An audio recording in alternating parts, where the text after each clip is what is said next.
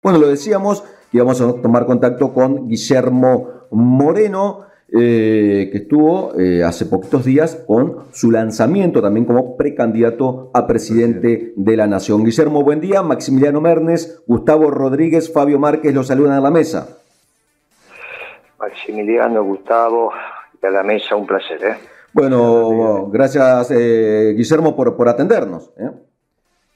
No, al contrario, es un placer. Recién le, decía que aquí en Entre Ríos está lloviendo, hacía muchísima falta el agua con esta terrible sequía que, ha sufrido eh, gran parte del territorio nacional. Bueno, pero ahí en Capital me dice que están con, un sol eh, en, esa zona, ¿no? así que vamos a mandar un poquito de agua. Sí, igual estuvo lloviendo el fin de semana, así que las cosas están mejorando. Bien. Al menos el agua está, está empezando a caer y bueno, eso mejora los perfiles, en fin igual todavía tienen que llover bastante más. Sí, sí, sí, la verdad que sí. Bueno, Guillermo, ¿cómo fue en ese lanzamiento hace un par de días en Avellaneda? nosotros estamos muy conformes. Creo que es imprescindible que en la vida electoral haya un candidato peronista. El primero soy yo, pero no significa que vaya a ser el, el único. Ahí está el gobernador Schiaretti, también Urtubey, también Rodríguez Sá y algunos otros que se irán presentando. Y entre todos haremos un acuerdo y habrá una oferta electoral peronista en las próximas elecciones. Bien, eh, ¿de público cómo estuvo Guillermo? ¿Lo acompañaron? Sí, sí, sí, habían algunos miles de compañeros, estamos bien. En ese aspecto estamos bien. ¿Cuándo fue la decisión, Guillermo, de, de candidatearse a presidente? Mire, en la medida en que el Partido Justicialista, que es la herramienta electoral del movimiento peronista, está intrusado por la socialdemocracia, no nos quedaba otra alternativa que conformar un partido para decirle a los peronistas, acá hay hombres y mujeres que vinculados a nuestra doctrina están en condiciones de hacerse cargo de los destinos de la patria. Está claro que Alberto Fernández es un socialdemócrata confeso, por lo tanto, de ninguna manera puede ser peronista, ¿no? Él mismo lo dice. Pero bueno, es un muchacho muy especial y parece ser que él considera que aunque sea socialdemócrata puede ser presidente del Partido Justicialista. Y en eso, como dirían los radicales, valieron más las realidades conducentes que la coherencia, digamos. Algunos muchachos tienen gobernadores y demás o no hacen este análisis o dicen, bueno, tengo que pasar el día a día, yo lo entiendo, está bien, yo los entiendo. Los que no estamos en la gestión podemos hilar un poco más fino o tener un poco más de coherencia en el día a día. A veces los gobernadores, los intendentes se les hace difícil, tienen sus necesidades. Pero bueno, el hombre fue elegido presidente del Partido Justicialista teniendo otra ideología. Es muy raro esto, pero bueno, así a veces pasa. Por lo tanto, nosotros hicimos otra herramienta electoral. Guillermo, eh, en una nota con Alejandro Fantino, usted dijo que eh, Alberto Fernández sacó de juego y sacó del reina a Cristina y a. Sí. Sí, sí. Él está en su mejor momento. Porque el frente electoral que va a conformar, se llame Frente de Todos o como se llame, el único candidato que tiene es él. El problema es Cristina. ¿Qué va a hacer Cristina? Para entender eh, por qué Alberto está en su mejor momento. Está muy mal eh, con el pueblo, ¿no? Obviamente puede tener cinco o seis puntos en la elección, más de eso no va a sacar, pero no estoy hablando de eso. Para entender por qué Alberto está en su mejor momento, tenemos que entender la complejidad de la decisión que tiene que tomar Cristina. ¿Dónde está Cristina hoy? ¿Qué decisión va a tomar? Usted no la sabe. Más, no creo que no la sabe ni ella. Bueno, en la medida en que Cristina no sabe qué decisión va a tomar, imagínense en qué rol está, ¿no? Ahí se entiende por qué Alberto Fernández está en su mejor momento. Imagínense Massa con 6.6 de inflación. ¿Cuál es el destino que tiene? A veces esto no es por analizar exactamente lo que está lo que está haciendo Alberto, sino lo que le está pasando a los otros dos. Bueno, los otros dos están absolutamente perdidos. ¿Cuál es el destino de Massa con 6.6 de inflación? Decir en la tapa de los diarios que no le va a pagar al fondo ahora, que le va a pagar a fin de mes. Y eso es una noticia para la Argentina. O sea, pensamos que con eso él puede ser candidato a presidente diciendo, votenme que diferí 15 días el pago que le tenía que hacer el fondo, miren qué bueno que soy. o activé mil millones de dólares de un swap con los chinos al 8% anual. Es, ridículo. Bueno, eso es lo que está. O intervine de sur administrativamente y no se sabe para qué, ni qué hace, porque no hay desplazamiento directorio. Y si el interventor administrativo hace bien las cosas y por esas situaciones empieza a ganar plata de sur, la plata se la llevan los accionistas, obviamente, que es lo que corresponde. O sea, pusimos un funcionario público para trabajar para los accionistas. No se entiende, hacen cosas que no se entienden. Usted me entiende lo que le digo. Sí. ¿Por qué? Supongamos que Jorge Ferraresi, que es un buen compañero, es exitoso a partir de este momento. Y bueno, esa empresa va a ganar plata y la plata se la llevan los accionistas. ¿Qué más quiere usted tener un gerente gratis? Supongamos que los gerentes que habían son unos inútiles. ¿Está bien? Va Jorge Ferraresi, que es un ingeniero solvente, blum, blum, y empieza a administrar bien la compañía porque le hacen caso porque le hace caso, no porque él tenga mando. Ahora la compañía empieza a ser eficiente y gana plata. ¿Quién se lleva la plata? O sea, estamos pagando un funcionario público para que los accionistas se lleven. No se entiende lo que hacen. Son, son raros estos muchachos. Creo que no, no entienden ellos lo que hacen. Por, por eso esto está absolutamente ridículo. Si Jorge Ferraresi es exitoso, que yo lo deseo, es más plata para los bolsillo de los accionistas. Cuando hacen las cosas así, disparatadas, terminamos que yo hago una pregunta y ustedes tienen que hacer silencio porque no saben qué responder. Guillermo, ¿por qué Massa eh, agarra eh, economía sin saber? Porque usted lo dijo, no sabe. Bueno, eh, yo respondo, ¿cómo voy a responder eso? ¿Qué puedo decir yo? Usted dijo, o es un audaz. Sí, ¿qué puedo decir yo? Audaz es Imagínate si yo te pongo a vos ahora a manejar la consola de la radio. La choco. Y si nunca la... Y bueno, hacemos un desastre, ¿no? Va a aparecer Palito Ortega cantando. Bueno, sos un audaz. Si te sale bien y en el medio de la nota aparece Palito Ortega cantando y queda, queda más o menos ordenado, todos van a decir, este pibe es un genio. Ahora, si no se lo escucha ni a Palito ni a Moreno, cambian de radio. O sea que eso es un desastre. Ah, por eso, la audacia y la irresponsabilidad está ahí. Bien, recordamos que estamos... Es una línea, es una línea muy finita. Guillermo, recordamos a la audiencia que estamos eh, en comunicación con Guillermo Moreno, empresario, economista, secretario de Comunicaciones de Néstor Kirchner y secretario de Comercio del Interior de Cristina Kirchner, agregado económico en la Embajada Argentina en Roma y primer precandidato peronista a presidente de la Nación por el Partido Principios y Valores, partido peronista, dice ser eh, Guillermo. Le, queremos hacer una... A ver, ¿sí? ¿Está bien, Guillermo? Sí, sí, sí, también fui secretario de Comercio con Kirchner, en realidad. Ahí recreamos la Secretaría de Comercio en el 2006. Bien, lo presentamos así que porque por ahí, acá en el interior, la gente lo tiene como secretario de Comercio Interior nada más, ¿sí? Sí, pero fui con Kirchner también, ¿no? O sea, la, Secretaría de Comercio la recreamos con Néstor Kirchner. Bien, Guillermo. Después seguí con Cristina, sí. Guillermo, tengo para hacerle una pregunta, lo escuchamos en una nota hablar de Cristina, de lo que podría hacer o lo que debería hacer Cristina. Y usted deslizó que sí, Cristina, arreglada por fuera, que por ahora parece que esa es la intención, es negocio para Macri. ¿Puede usted fundamentarnos esa idea? Eh, claro, porque si el peronismo va a llevar su candidato. Hoy está Moreno, pero van a aparecer otros, como dije recién, y nos ponemos de acuerdo. Eh, frente de todos, el candidato es Alberto, porque es el presidente del Partido Justicialista, porque tiene la billetera más grande, porque es el único que puede decir, votenme que hice las cosas bien, nadie más piensa que Alberto Fernández hizo las cosas bien, salvo él.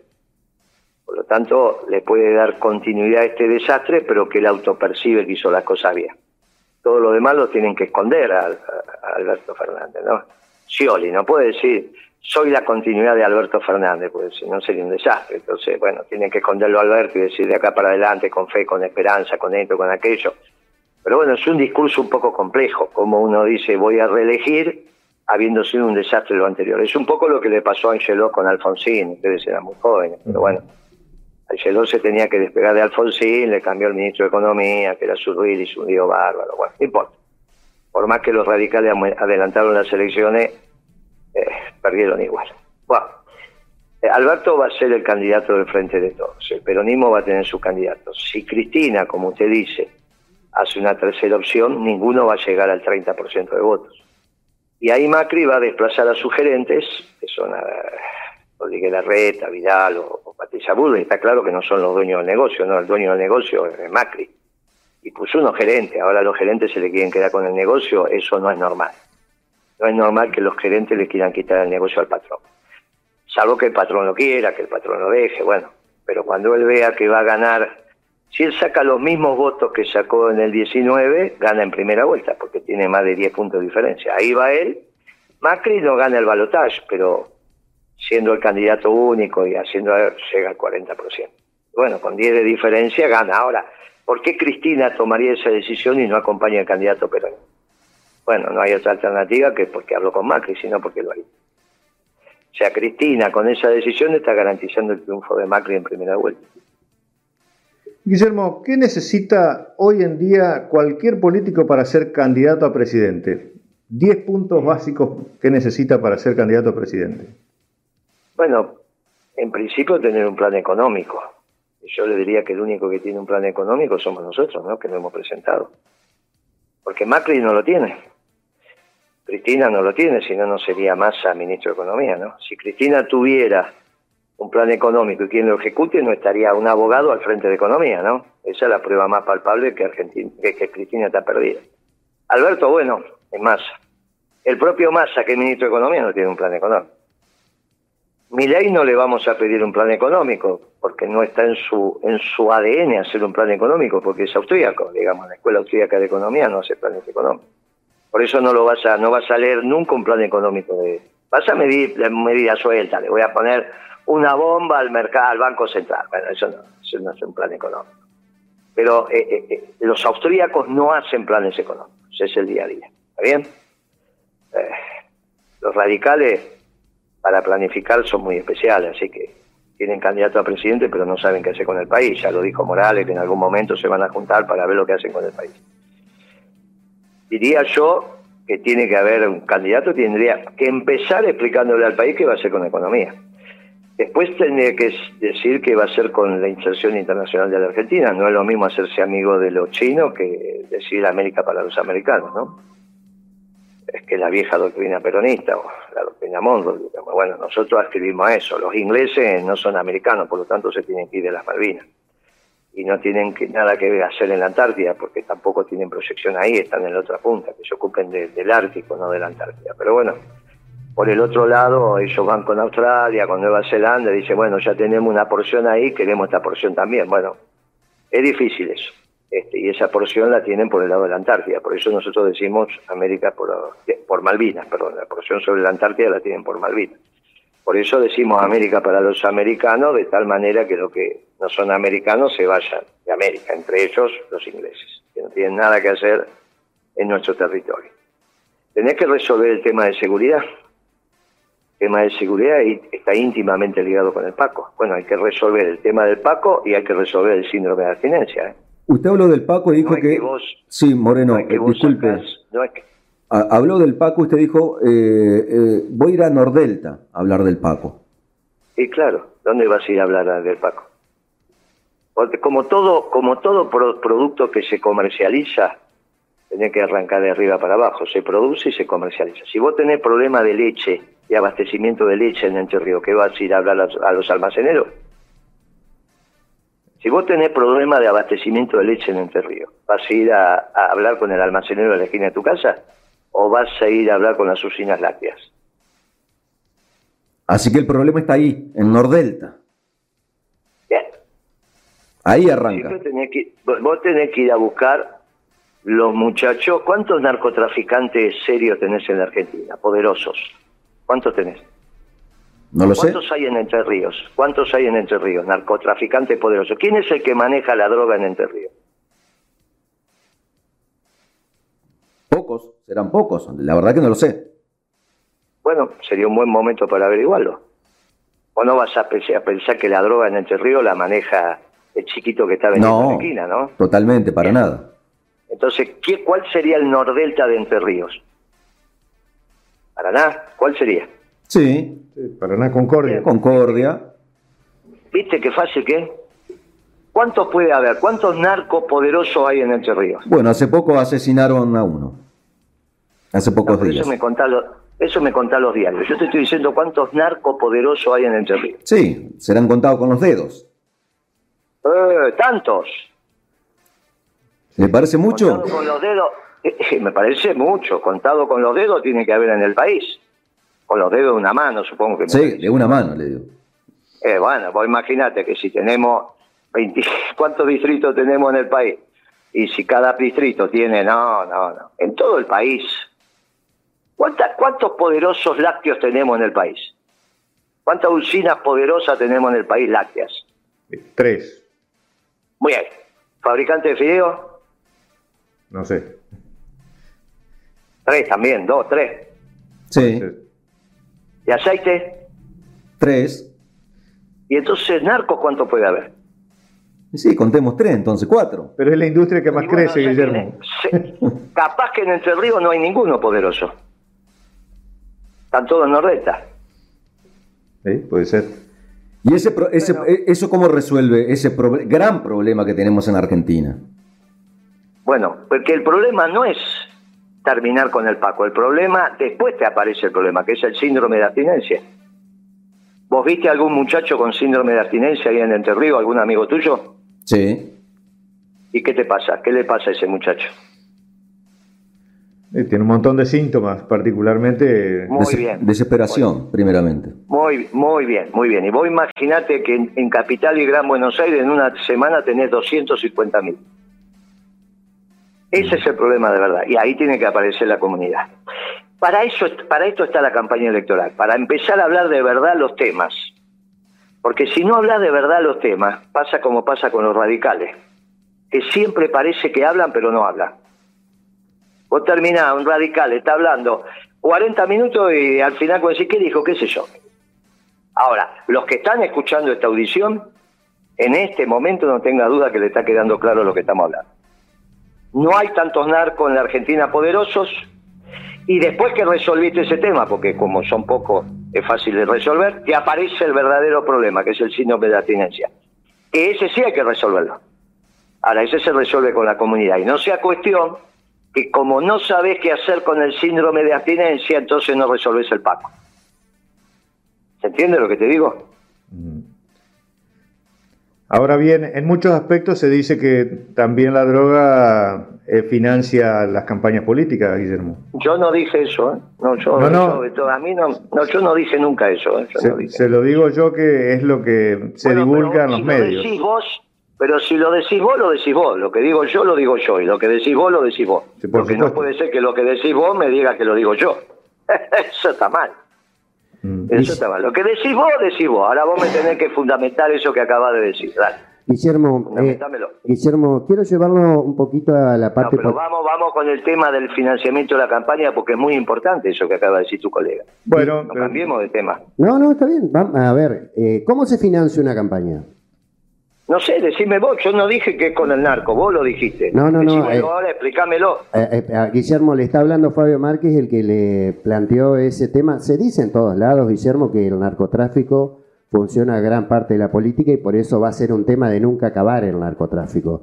La verdad, yo- la verdad, Yo no lo dije eso. No, A por eso preguntárselo al que lo dijo. Yo no dije eso. Yo dije, para terminar con el Paco hay que empezar en Nordelta.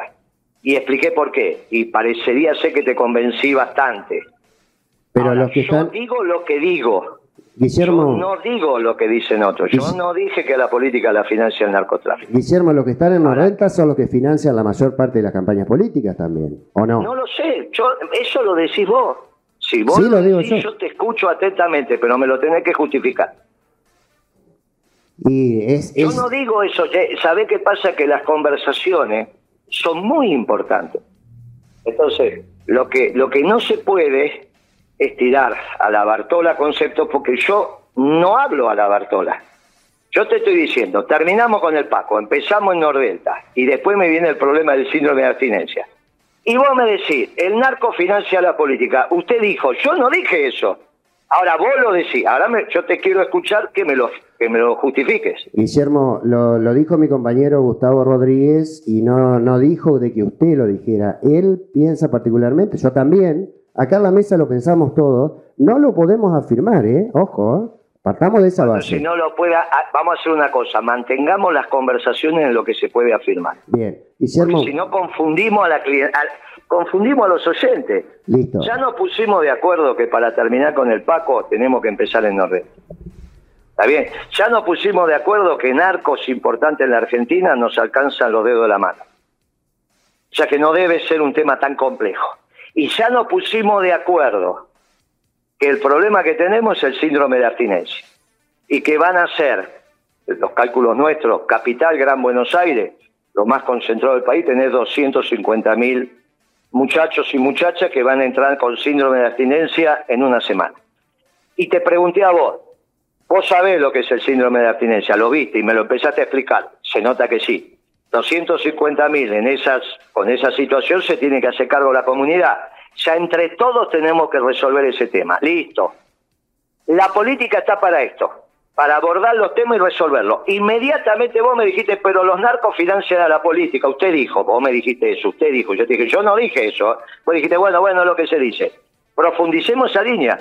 Yo no avalo que la política está financiado por los narcos. Ahora, lo escucho igual que ustedes. Ahora, eso no significa que sea así. A mí ningún narco me financia. Ahora, si ustedes tienen esa información y son periodistas, yo la quiero escuchar. Para ser eh, precandidato a presidente, Guillermo, eh, ¿qué sale una campaña hoy en día? ¿Cuánto cu- cuesta una ¿Cuánto campaña? cuesta una campaña para ser presidente? Según los periodistas, 100 millones de dólares. Según Moreno, 500 mil. Según los periodistas, que yo escuché, Majul y qué sé yo por ahí, 100 millones de dólares. Si, suel- si cuesta eso, entonces el único que puede ser candidato a presidente es Macri y Alberto. Alberto, porque obviamente al ser el presidente de la República, 100 millones de dólares para él. Y Macri porque los tiene. Después nadie más. ¿Quién va a tener 100 millones de dólares? Es una locura. Para mí, muchísimo menos. Guillermo, muchísimo menos. Ahora, eso ya te contesto. Ahora, ¿qué tiene que ver eso con el financiamiento de los narcos a la política? Porque es muy delicado lo que dijiste. Si los narcos financian la política en la Argentina, estamos fritos. No hay, no hay solución. Entonces no tiene sentido esta conversación. Tiene sentido en la medida que lleguemos a la conclusión de que no es cierto lo que dicen algunos y que vos repetiste. ¿Y de dónde salen los 100 millones según usted dice? Pero ¿cómo de dónde salen? Yo no dije, yo dije que... No, no, no, pero dijo. usted lo que dijo que eh, se necesitan 100 millones más o menos según los periodistas. Pero yo no dije que, a ver si, pero escúchame, no puede ser que no nos entendemos en esta conversación. Según los periodistas, cuesta 100 millones. Según Moreno, 500 mil dólares. Vos preguntame de dónde salen los 500 mil dólares, no lo que dicen los periodistas. Bueno, ¿de dónde salen los 500 mil dólares? Y esos son los aportes que van a hacer los compañeros. Vos imaginate que mil compañeros a 500 dólares ya tenés 500 mil. Ahora, 100 millones no hay manera de juntarlo. Por eso. Es muy difícil. Pero por eso no es verdad lo que dice Majul. Guillermo, Vos no me podés, vos no podés decir alegremente en un medio que a la política lo financia el narcotráfico, porque está mal. Y si lo decís, yo quiero expli- que me expliques de dónde saca esa conclusión. Y no me podés decir porque lo dijo Majul. Guillermo, ¿Se entiende? Sí, Estábamos perfecto. entendemos, Guillermo, entendemos, entendemos. Perfecto, se entiende perfecto, Guillermo. Bueno, por eso. Bien, Guillermo, Entonces, vamos- Teníamos una conversación muy seria. Bien, Bien. por eso, por eso, Guillermo, salimos un poco de, a ver, de lo que particularmente te habla Fabio Márquez, ¿eh? porque acá somos tres personas las que te estamos preguntando. Eh, de lo que particularmente considero los cosméticos de la campaña. Vamos a la gestión, corregime si me equivoco. Eh, vos sos economista, has estado en el, en el poder, aparte tenés una amplia trayectoria dentro de la militancia. Leí por ahí que la, mm, tenías una básica en Palermo, que la mantenías con los recursos de la ferretería, ¿puede ser? ¿Me podés confirmar eso? Eso cuando empecé, eso cuando tenía 30 años, imagínate. bueno, pero por, ¿por qué 67. te, ¿por qué te lo traigo a colación? Porque tenés militancia y calle, y quiero ir a eso. Eh, a ver, contame, dentro de la función pública, un economista seguramente irá al presidente y le dirá, che, mira, tenemos que ajustar por acá porque tenemos déficit y el presidente será el que decida políticamente si eso le conviene al pueblo, si afecta. Vos tenés los dos perfiles, o sea, estás de los dos lados del mostrador. Porque si te candidateas a presidente, sos economista, o sea que conoces de economía, y vas a tener que decidir sobre políticas. Suponete una política de ajuste. ¿Cómo te llevas con eso? No, yo no creo en esas políticas. Pero yo te lo pongo como ejemplo, no quiere decir que lo vayas a hacer, pero quiero llevarte a que vos estás de los dos lados. es que está muy mal hablar de ajuste.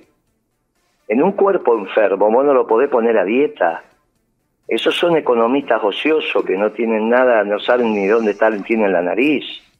Un muchacho que dice que cuando llegue a presidente o ministro de Economía va a echar a 3 millones de personas, no lo podés tener en serio. O sea, de un día para otro vas a tener 3 millones de desocupados más. Pero es ridículo. ¿Qué, qué, qué, qué, qué política es esa de dejar a la gente sin trabajo? Pero esto no te enseñan en la facultad. Así como si vos fuiste a hacer alguna tecnicatura en periodismo, fuiste a estudiar, ningún profesor te digo, te dijo a vos, vaya y mienta. Mentir, lo decía, o, o repita pavada. Bueno, eso lo aprendiste solo. Ningún profesor te lo enseñó. Yo te aseguro a vos que en la facultad nunca te enseñan a lastimar al pueblo. Y si vos vas a arrancar con un ajuste, pero lo vas a lastimar al pueblo, la economía no está para lastimar al pueblo. ¿De dónde salió esa historia de que los estudiantes de economía le enseñan a lastimar al pueblo? ¿Pero vos en serio pensás que te enseñan eso en la facultad? Haga esto que va a tener cuatro millones de desocupados. Pero ¿cómo va? Eh, eh, escúchame, se supone que estudias y jurás tu título cuando te lo dan para servir al pueblo, no para lastimarlo. Yo no, entiendo esto que eh, hay que preguntarle a esos muchachos que, que se la plantean lastimar al pueblo, lastimar a los jubilados, a los pensionados. Yo te aseguro que no te enseñan en la facultad, cualquier facultad, ¿eh?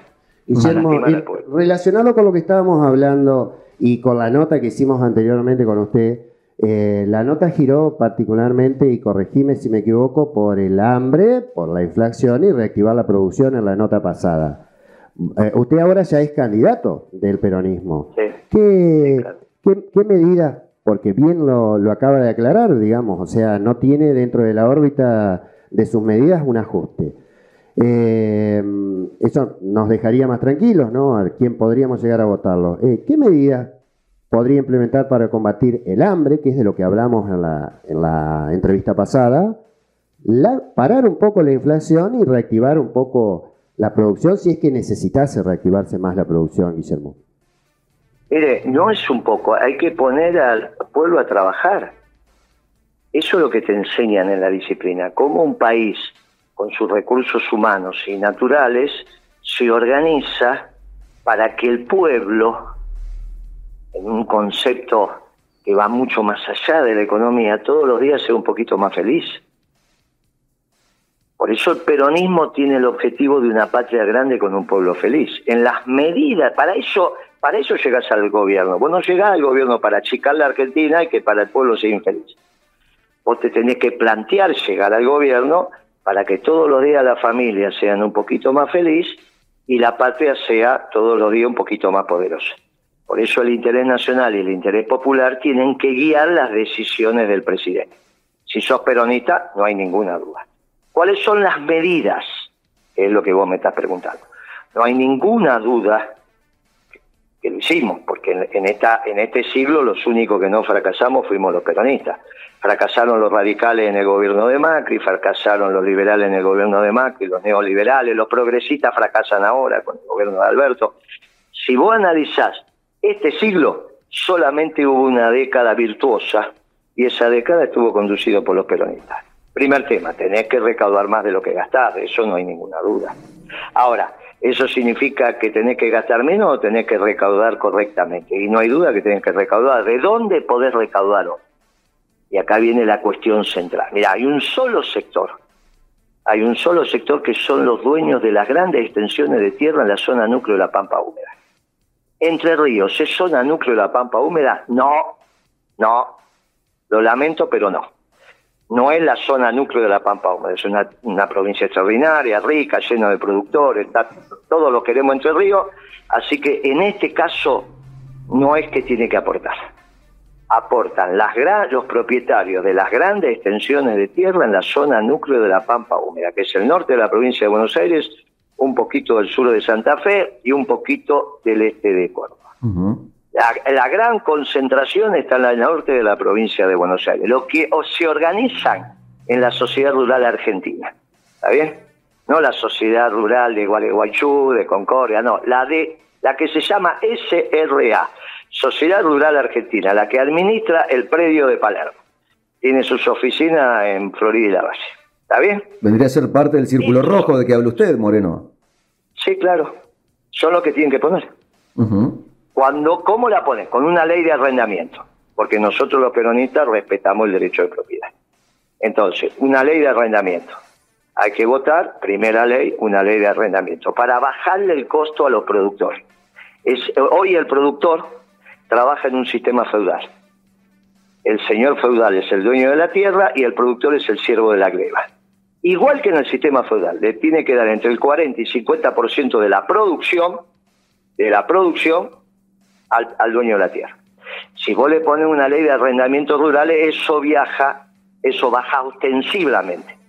Cuando vos le bajás los costos al productor, estás en condiciones, sin alterar su rentabilidad, de cobrar correctamente las retenciones. Ahí obtenés los dólares, sean pesos, dólares, eso no, estamos hablando cómo obtener los recursos. Obviamente las retenciones se pagan en pesos, por lo tanto después tenés que ir al Banco Central y comprar, cambiar esos pesos en dólares. Ahora explicamos cómo es esa historia. Vos obtenés a través de las retenciones los recursos para equilibrar el fisco, incluyendo el pago de la deuda. Más, todo lo producido por las retenciones solo se van a utilizar para pagar la deuda. Como lo producido sale de los propietarios de la tierra, que no es más que son mil familias, corresponde compensarlos por el esfuerzo patriótico. Y ahí se le da un bono a 25 años, tasa de interés internacional, comercializable en el mercado secundario en moneda dura. Vos me podés decir, bueno, le pagás al fondo y quedás endeudado con la sociedad rural. Es cierto, pero la diferencia es que podemos poner el país a crecer. Cuando vos ponés el país a crecer, indefectiblemente no solo tenés que pensar en el campo, sino en la manufactura. Y hoy el mundo te permite que la Argentina se vuelva a industrializar porque se terminó la globalización. Esto es lo que ha acontecido. La llegada de Trump terminó con la globalización, tal cual la conociste desde la caída del muro de Berlín hasta ahora. Las visiones globalizadoras son las que están de moda y las visiones nacionalistas son las que están emergiendo. ¿Cuál es el destino natural de la manufactura argentina? Y es la gesta sanmartiniana, es el eje Buenos Aires, Lima, Bogotá, Caracas. La región tiene dos espacios industriales, uno Brasil, que es obvio, y el otro tenemos que recuperar la Argentina. Y no tenemos mucho tiempo para esto. Recuperando la manufactura argentina se terminan los planes y tenés un mercado interno bien dinámico. Cuando vos tenés un mercado interno, interno bien dinámico, obviamente empiezan a florecer hasta los kioscos, que fue lo que nos pasó en la década ganada. Cuando vos tenés al pueblo trabajando, el buen vivir empieza a emerger. Ahora, nada de eso se puede hacer si no terminás con el paco. Porque cuando el trabajador está esperando el colectivo y le roban la mochila, la zapatilla o los cinco mil pesos que tiene en el bolsillo, no tiene sentido que vaya a trabajar. Por eso es imprescindible terminar con el paco. Terminar con el paco y aguantarse las seis semanas del síndrome de abstinencia que todos tenemos que hacer, porque nosotros somos hombres y mujeres de la creación y a esos argentinos que están sufriendo porque tienen una enfermedad hay que ponerle el manto protector. Por eso estamos todos relacionados. Y finalmente, vos tenés un mundo que es favorable, pero algunos muchachos piensan que el futuro es China. Y estamos lo que decimos, mire, China y Alemania son el pasado. Alemania ya queda claro. Hace un año, un año y medio atrás, todo el mundo hablaba de la locomotora alemana. Bueno, nadie habla más de eso todavía siguen hablando de los chinos. Dentro de seis meses, ocho meses, tampoco ya se va, va a quedar claro que el mundo tiende un accidente ampliado. Hasta Vietnam va a ser occidente. Hasta Irán va a ser occidente. ¿Está bien? Entonces, en ese occidente ampliado, nosotros, los que tenemos una doctrina nacionalista pero con los brazos abiertos, no como el nacionalismo europeo, que construyó su identidad destruyendo al pueblo hermano. Nosotros somos americanos, somos pueblos mestizos, acá nos mezclamos todo. Esto es el futuro también conceptualmente de la humanidad. Porque esas categorías europeas no hicieron un mundo feliz, un mundo desastroso, al punto tal que hoy tenemos una guerra en Europa cuando no pensaban que iban a tener más guerra. Bien, hay que construir el mundo desde otras categorías. Y ahí aparecemos los que somos nacionalistas de brazos abiertos. Por primera vez el mundo no confronta con el peronismo. Yo no te digo que el mundo es pro-peronista, pero por primera vez te están mirando con atención. De hecho, Trump hizo muchas de las cosas que hice yo cuando estaba en el gobierno. Me decían que era el pasado. No, Moreno se quedó en el 45 y resulta que era el futuro. Después vino Trump y lo hizo y ahora Biden también. Con lo cual me parece que se va a reconfigurar el mundo detrás de otros pensamientos. Y ahí emergemos los peronistas. Con una doctrina que es sabia, porque evolucionó con respecto a los liberales y los marxistas. Claro, cuando vos hablas con los radicales y le preguntás qué doctrinas son los radicales, y no saben, porque no tienen una estructura de pensamiento. Ellos ven la política desde ocupar el lugar. Y está bien, porque eso también es la política. Vos tenés que te concejal, intendente, está todo muy bien. Los peronistas tenemos esa manía de pensar la Argentina. También tenés que ocupar los lugares, ¿eh?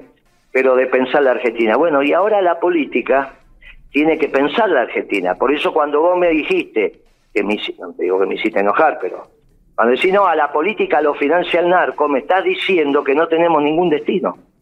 Porque la política bien pensada es la que tiene que pensar el país, la que tiene que imaginar el país. Y si lo que hacen política están todos financiados por los narcos, entonces imagínate cómo piensan, ¿no? Por eso no es gratis decir esas cosas. Ahora, Guillermo. No es alegre decir esas cosas. Cuando usted al final es como que vos me digas que todos los obispos, todos los rabinos, o todos son todos corruptos. Bueno, entonces no tenemos destino. Cuando usted habla, de, Guillermo, lo, interrumpo, cuando usted habla de zona núcleo, con este tema de sequía y demás, que usted dice que se autofinanciaría, explíqueme de qué forma por ahí el tema de, de llegar a tener ganancias de ese, de ese, de ese lugar, de esas tierras? Porque es tan complicado con el tema de sequía. Porque, pero amigos, si hay precio de venta, hay costos. Pero es obvio, no, no vamos a entrar en la especificidad técnica. Obviamente que cuando tenés seca te baja la producción. Por eso. cuando no tenés seca te aumenta. Vos tenés un rinde de 4, 40, 50 quintales en la zona núclea. Cuando lo tiene. Y de maíz tenés 80 y de maíz tenés 80. Cuando te viene la seca, por ahí te baja un 30%. ¿Está bien? Pero obviamente que siempre vas a tener una relación que te dé. Hoy el problema es el costo del alquiler. Cuando vos hablas con los productores en la zona núcleo y el dueño de la tierra se lleva la mitad de tu producción y a vos el rinde te bajó a la mitad y todo se lo está llevando el dueño. Por eso te dije que arranca con una ley de arrendamiento. Sí, si queda algo, sí. Está bien.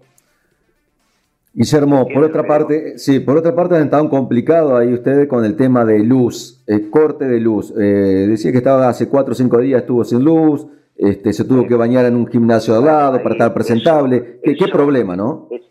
ese es un problema de falta de criterio de los funcionarios y falta de criterio de los gerentes de Desur, que como están por vender la compañía, vos sabés que cualquier empresa que se vende te queda sin papel higiénico en el baño. ¿Está bien? No, que lo compre el que viene. Te estoy dando una cosa, pero si fuera papel higiénico vas a la esquina y lo compras. El problema es que si te faltan los filtros para los generadores o te faltan los fusibles en el caso de la distribución, es lo que les pasó. Sacaban de fusible de un lado para ponerlo en el otro, porque esos fusibles tienen que hacer una licitación y no se venden en la ferretería, ¿no?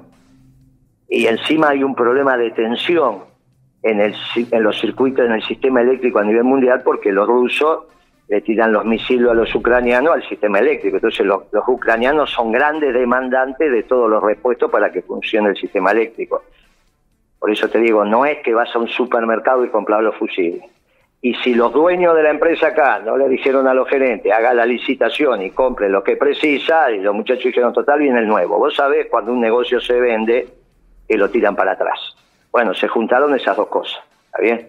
incapacidad por parte del gobierno de administrar el sistema eléctrico y ahora se les ocurre que tienen que poner un interventor en una compañía pagado por el Estado, y si hace bien las cosas, la plata se la lleva. Es ridículo lo que hace.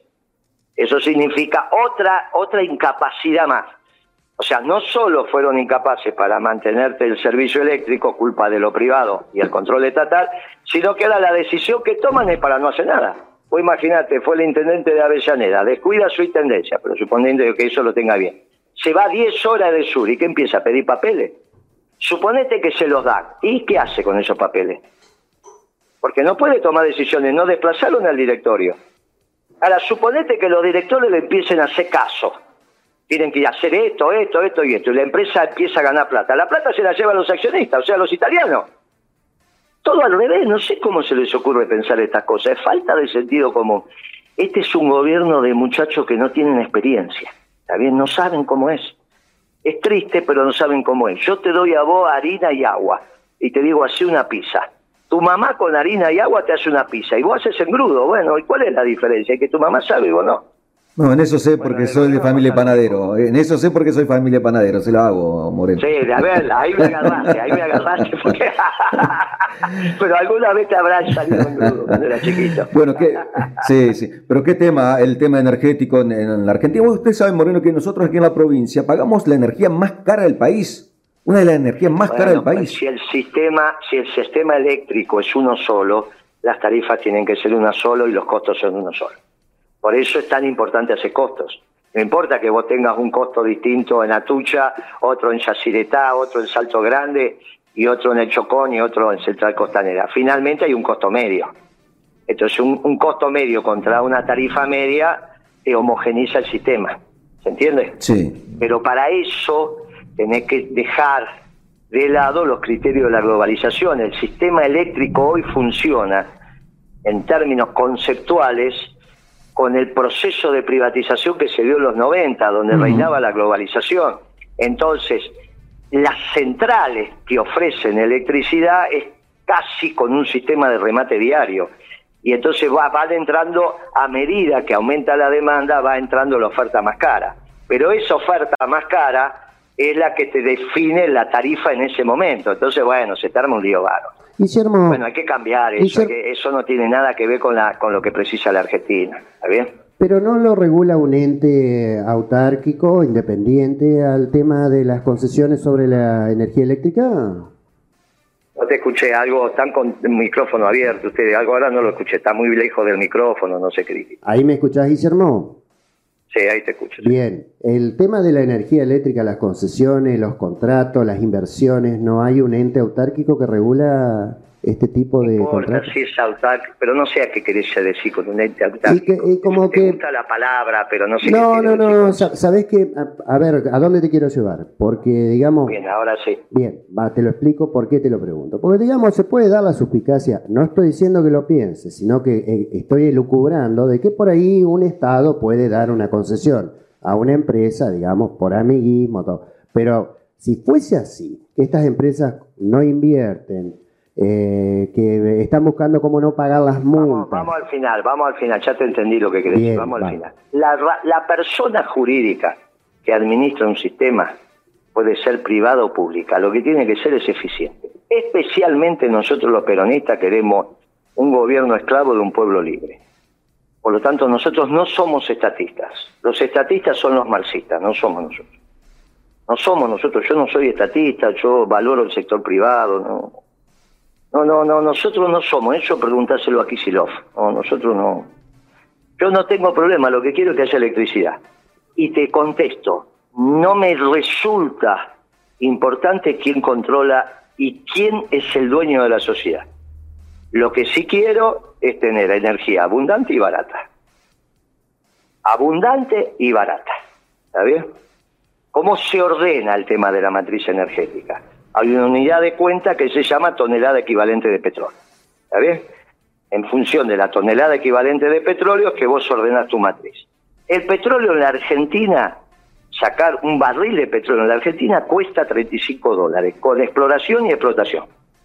Porque esas cuentas las hice yo y los datos de Bulgeroni. Ni siquiera se los pedí a IPF. ¿Está bien? Lo saqué con una de las empresas más eficientes. En ese momento era Pan American, ahora es Action. 35 dólares. Con 35 dólares, el litro de gasoil puede estar 60 centavos de dólar, del dólar de exportación. Si a mí me lo venden un dólar y pico, es que te están metiendo los dedos en los ojos. Ese es el debate, por eso es tan importante hacer costos. Después viene y te dice, no, pero Moreno es antiguo, ya no se hace más costo en la economía. Y, y resulta que no era el antiguo, porque ahora toda la economía hace costos. Bueno, nos quisieron mentir, ¿está bien? Nos estuvieron engañando. Por eso, como bien dijiste vos, no solo tengo la formación teórica, sino 40 años de manejar un negocio en todo el país, ¿está bien? Mi mayoreo yo le vendo en todo el país. Hace el, el- Entonces, sí, algo de esto, alguito de esto entiendo. entiende. ¿Está El, bien? ca- el Entonces, canto claro, ¿cómo lo llama usted? El canta claro. Canta claro. Cuando vos haces el canta claro, Sí. te das cuenta que te están mintiendo. Por Ah. eso es tan importante hacer costos. Pasó con Quilmes, ¿no? En su momento. te- los costos se esclarecen todo. Entonces me dicen que la electricidad está barata, que hay que aumentar la tarifa, al menos en Capital, Gran Buenos Aires, y no me dicen los costos. Eh, bueno, entonces ¿cómo sabe que está barato o está caro? Si no sabe los costos. Usted contó Y una. finalmente, finalmente terminan siendo una chantada, como decir que a la política la financian los narcos. Porque si vos tuvieras Bien. razón, no tenemos posibilidad como pueblo. No hay futuro. Porque sería que toda la política es narco. ¿Está bien? Y entonces está Bien. mal lo que dijiste. Y tenés que decir, mire, Moreno, la verdad que no lo voy a volver a repetir. Al menos hasta que no tenga prueba fehaciente que toda la política, no algunos, ¿eh? Sí. Toda está financiada por los narcos. Porque si toda la política argentina está financiada por los narcos, te tenés que ir del país. Se quedó enroscado con la, con la pregunta del licenciado Rodríguez, usted. ¿Y por qué Santa Fe tiene, tiene tantas dificultades, Guillermo? ¿Perdón? ¿Por qué Santa Fe tiene tantas dificultades para resolverle Porque el tema narcotráfico? porque, porque nadie fue a Nordelta a solucionar el tema. Ya lo dije. Lo de Santa Fe empieza en Nordelta. Bien. No, eh, eh, lo hablamos hace, eh, lo hablamos como 15 minutos, hace un rato. Sí, sí. Bueno, sí. entonces, Guillermo, eh, quiero, que no haya quedado claro. Guillermo, ah, quiero aprovecharte que te tenemos eh, como para que nos des tu visión Sí, mirá económica. que tenemos que, mirá que tenés- vos estás trabajando, pero a mí no me pagan por hablar, ¿eh? No, está bien. Así que déjame, tra- trabajar. La, sí, trabajar. la la mía es cortita, la mía es cortita. Yo, eh, te habla Fabio Márquez ahora.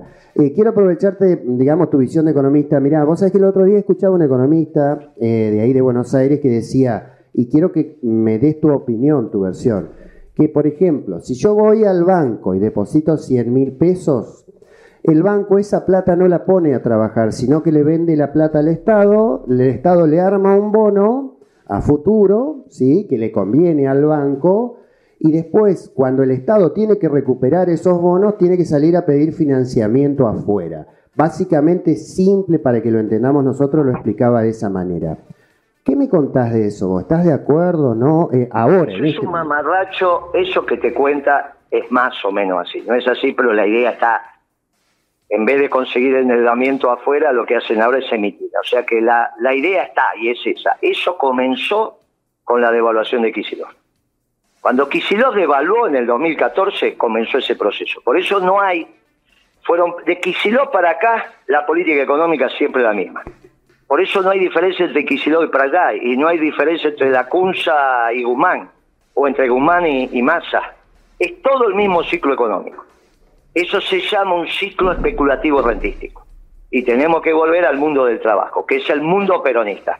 Por eso tenés que votar peronismo. Porque los radicales hicieron esa economía que vos acabas de decir. ¿Con quién? Con Macri. Los progresistas hicieron esa economía que vos acabas de decir. ¿Con quién? Con Alberto. Y también con Kisilov y los dos últimos años de Cristina. ¿Cuándo la economía argentina era producción y trabajo? Con los peronistas. Por eso tenés que votar peronismo. Y para eso nos presentamos los peronistas. ¿Soy el único? No. Van a venir otros. Pero si querés un país de producción y trabajo, votá peronismo. Guillermo, usted, tiempo, usted muchacho. dice que Cristina va por fuera y no apoyaría el peronismo. ¿Es porque tiene un acuerdo con Macri? No te escuché lo que dijiste, te alejas del micrófono, retumba. Ah, bueno, bueno, a ver. Eh, habla clarito y despacio, dale. Si Cristina va por fuera, ¿no apoyaría el peronismo y tendría un acuerdo con Macri? Sí, no hay ninguna duda. Ya lo dije, te lo, te lo dije. antes. sí. Guillermo, agradecerle- Ella tiene, sí. ella tiene que acompañar al candidato Perón. Bien. Claro. Ahí vamos, Eso es lo que quería. Guillermo. Sale la pelota del medio y el que hace el primer gol gana. Y hay que aguantar al Perón Muy y bien. la pelota. Ya si Cristina no apoya al candidato peronista y hace rancho aparte, es porque por abajo de la mesa está hablando con Macri. De eso no tengan ninguna duda. Y se lo digo a ella y se lo digo al pueblo argentino. 1137, Por lo tanto, sí. Por, por lo tanto, para volver a un modelo de producción y trabajo, ¿qué hay que votar? Ya lo dijo. ¿Viste? ¿Qué hay que votar? Ya lo dijo usted. Periodismo no. Periodismo no. Peronismo, dijo usted. Peronismo, dijo. Bueno, Sí, ¿viste? 1137. Para volver a tener Sí. trabajo hay que votar peronismo. Bien. Gracias, On- muchachos, por su tiempo. Moreno, eh, agradecerle el contacto. saludo. ¿Va a estar recorriendo el país o no? Sí, claro, claro. Ya vamos a ir por ahí. Ya Va, bárbaro. Lo esperamos entonces. Guillermo Moreno, agradecerle